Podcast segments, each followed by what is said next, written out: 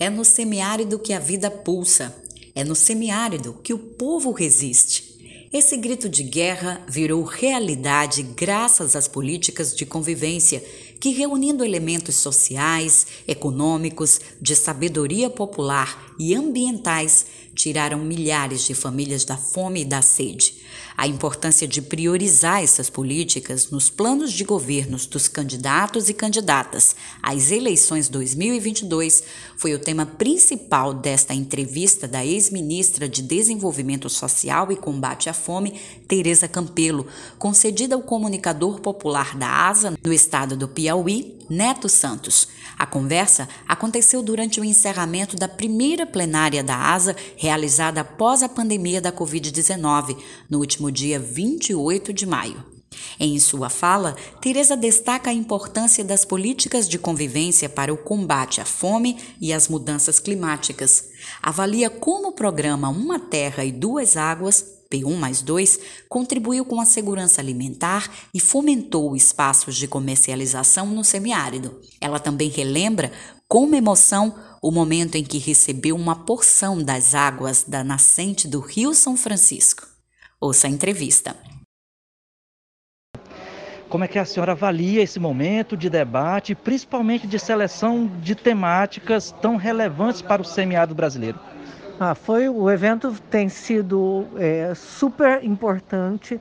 A ASA mais uma vez né, contribui não só pensando a agenda do semiárido, mas se, se, preocupando com todo um processo de transformação no Brasil, na construção do, de um campo que produza um campo democrático, em produção de alimentos saudáveis, com toda uma agenda de, de, de não só da convivência com o semiárido, da recuperação das políticas públicas, mas preocupado em garantir a melhoria do país. Então, assim, não é a primeira vez que eu participo de atividades com a ASA, né? Já felizmente tive momentos é, riquíssimos e mais uma vez é, essa atividade de hoje ela vem construindo uma agenda, né? Então foram, levantamos, foi, o debate foi muito interessante, muito rico e tratamos inclusive de como superar a fome não só no Nordeste, mas no Brasil.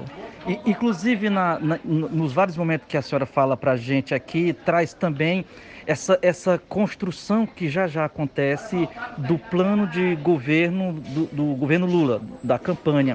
De que maneira o que a senhora já recebeu e ouviu aqui essas pautas de convivência pós-semiada, ela pode estar inserida nesse plano de governo? Ah, de muitas formas, porque a agenda do, do plano de governo do presidente Lula ainda está em processo de construção, mas tem várias coisas que ele mesmo já está dizendo, né? a importância da inclusão social, que é uma agenda estratégica. A ASA sempre trabalhou com a ideia de que o social, o econômico e o ambiental tem que se somar.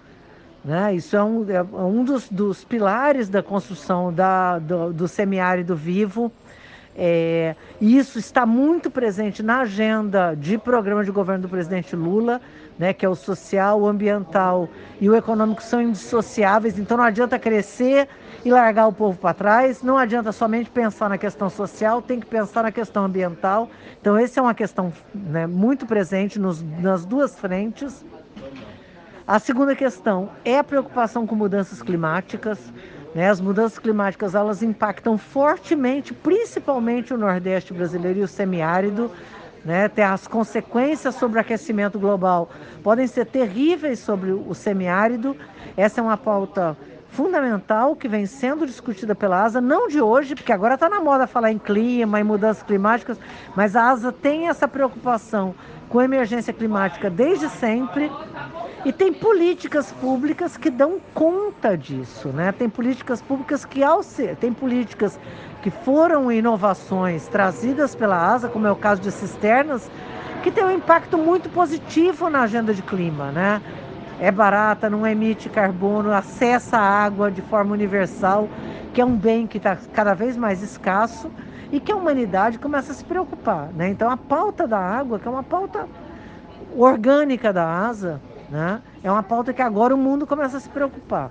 Então, assim, várias das questões que a gente discutiu aqui, elas estão presentes no programa do presidente Lula. E aí, quando a gente fala em água, a, a ASA Brasil já tem esse know-how de, de construção de cisterna, do acesso à água à população do semiárido. E a senhora tem uma contribuição direta nisso desde quando você esteve diretamente no Ministério.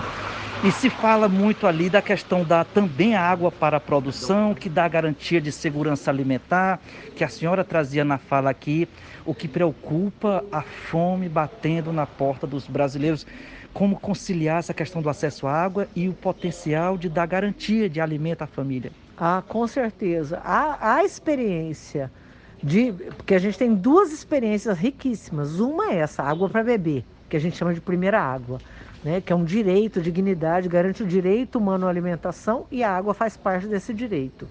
Agora, nós passamos a construir né, todo um processo de, de políticas públicas garantindo isso que a gente chama de segunda água, né?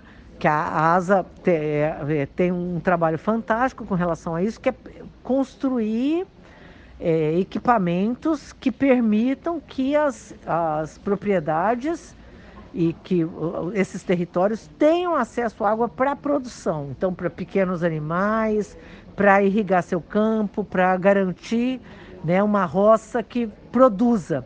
E isso não é só segurança alimentar para essa família, né? porque ele, essa, isso construiu uma agenda de aumentar a produção no campo.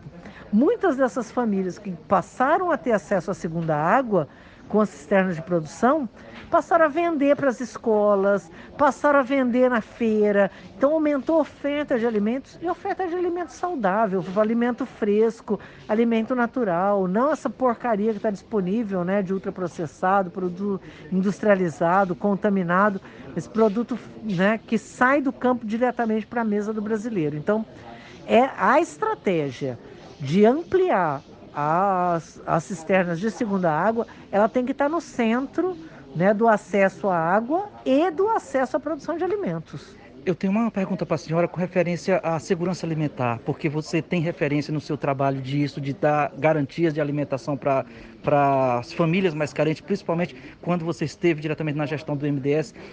E algo que a senhora falou ali que me chamou muita atenção, quando, quando a senhora disse a fome está mais concentrada na região sudeste do país que necessariamente no nordeste semiárido. Como é que é isso, ministro? Não, na verdade é um pouquinho diferente, mas é, olha só, antes, quando se falava em fome, a imagem era a fome nordestina. Uhum. A fome ao longo da história do Brasil teve sempre muito associada à ideia da seca. E se justificava a seca. Ah, por que, que tem fome? É porque tem seca, ou porque o povo é vagabundo. Então tinha todo aquele preconceito com o próprio nordestino e a fome era muito concentrada no Nordeste. A fome e, e, a nossa agenda, em parceria com a ASA, inclusive mostrou que é possível reverter isso. Né? Então, não é verdade que a fome é decorrência da seca, era decorrência de políticas equivocadas para o enfrentamento da seca, como se a gente pudesse combater a seca. Então, a ideia da convivência com o semiárido e construção de políticas públicas mostrou que é possível superar eh, essa situação de fome nesse, no, nesse bioma é, do semiárido. Agora, a fome que nós estamos vivendo hoje, depois do golpe contra a presidenta Dilma, depois do golpe que elegeu, quer dizer, que colocou o Temer no lugar de Dilma e elegeu depois Bolsonaro, é uma fome que resulta diretamente do desmonte das políticas públicas, né? do desmonte da, da política de valorização do salário mínimo, da ampliação do emprego precarizado, da destruição do SUS, da, da educação, do conjunto de políticas públicas e aconteceu, acontece o quê? Hoje no Brasil, você tem uma população em situação de fome no Nordeste igual a do Sudeste. Isso nunca tinha acontecido. Na década de 70, 80, 90, a fome tinha uma cara nordestina. Hoje a fome está espalhada no Brasil todo, infelizmente. Agora, só para a gente fechar, nos fale daquele momento que a senhora se emocionou a receber um recipiente com água do Rio São Francisco para levar com você. Nossa, foi muito emocionante. É uma coisa tão simbólica, uma delicadeza aqui do nosso encontro, onde é, eu ganhei, vocês não estão podendo ver, mas uma garrafinha com a água da nascente do Rio São Francisco, simbolizando aí toda tudo essa força que é a ideia da água como central né, para o semiárido, tem gente que não consegue entender a importância disso, né? Quem não tem água é consegue entender a importância da água, mas essa água lá da nascente, água pura, é, que, que no começo né, dessa bacia enorme que irriga, que metade do, do, do nosso semiárido, mais da metade do semiárido, nossa, foi muito emocionante. Eu achei assim um presente muito simbólico. Eu carrego, vou carregar ele com, com muita emoção, muita emoção. Teresa Campelo, muito obrigado pela sua presença no nosso espaço e muito obrigado por essa entrevista. Obrigado vocês e contem sempre comigo. Você acabou de ouvir uma entrevista com a ex-ministra de Desenvolvimento Social e Combate à Fome, Tereza Campelo, realizada pelo comunicador popular da ASA no estado do Piauí, Neto Santos. Ela falou sobre a prioridade das políticas de convivência com o semiárido nos planos de governo das eleições 2022.